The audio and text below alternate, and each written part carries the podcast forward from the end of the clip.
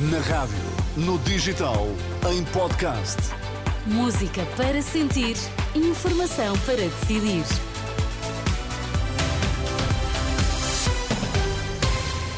Antes da edição das duas, conheça os destaques deste domingo.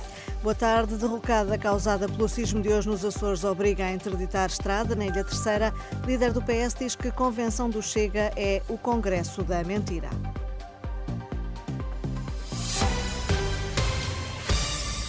Sismo de 4.5 que hoje abalou a Ilha Terceira, nos Açores, causou uma derrocada numa estrada regional. Foi num troço próximo ao mirador da freguesia do Raminho, no Conselho de Angra do Heroísmo. A via está obstruída com rochas e com detritos. O Serviço Regional de Proteção Civil pede à população que evite a zona. O comandante Rui Andrade confirma que a estrada vai eh, continuar eh, cortada nos próximos dias. A estrada está, neste momento, já eh, desobstruída. No entanto, considerando a instabilidade da encosta eh, do talude adjacente, a estrada deverá manter-se encerrada à circulação nos próximos dias, a aguardar uma avaliação técnica por parte do Laboratório Regional de Engenharia Civil. E, portanto, o Serviço Regional de Proteção Civil do das Açores apela à população que não se desloque para estas, para estas zonas enquanto estiverem interditas, não uh, forcem passagens, uh, utilizem as vias alternativas que estão, que estão identificadas e uh, seguir a indicação das, das autoridades. O sismo ocorreu ao início da manhã de hoje, não causou vítimas nem outros danos, para além desta derrocada nesta estrada regional.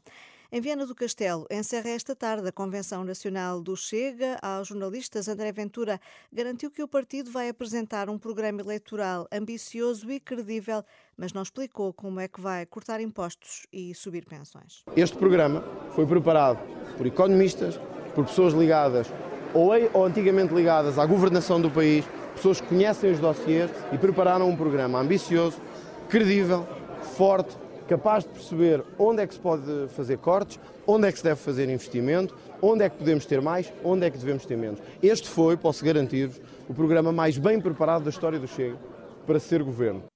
O Congresso da Mentira foi assim que o líder socialista Pedro Nuno Santos se referiu hoje à Convenção do Chega. O Congresso do Chega, na realidade, como todos tenham reparado, é o Congresso da Mentira. Não há intervenção naquele Congresso que, do início ao fim, não tenha mentira, não tenha uma tentativa permanente de enganar o povo português, de manipular a verdade. Caras e caros congressistas, nós temos um partido que se apresenta em Portugal como um partido antissistema, mas tem o pior do sistema políticos não sabem fazer outra coisa que não mentir, tentar enganar, manipular a verdade. Declarações do líder socialista ao início da tarde no Funchal, onde foi discursar no encerramento do Congresso do PS Madeira. Marcada, marcada para dentro de uma hora em Lisboa, uma manifestação pela paz no Médio Oriente, pelo fim da guerra e do massacre por uma Palestina independente. É promovida pelo Conselho Português para a Paz e Cooperação e também pela CGTP, entre outras organizações. Está confirmada a presença de Paulo Raimundo, secretário-geral do PCP.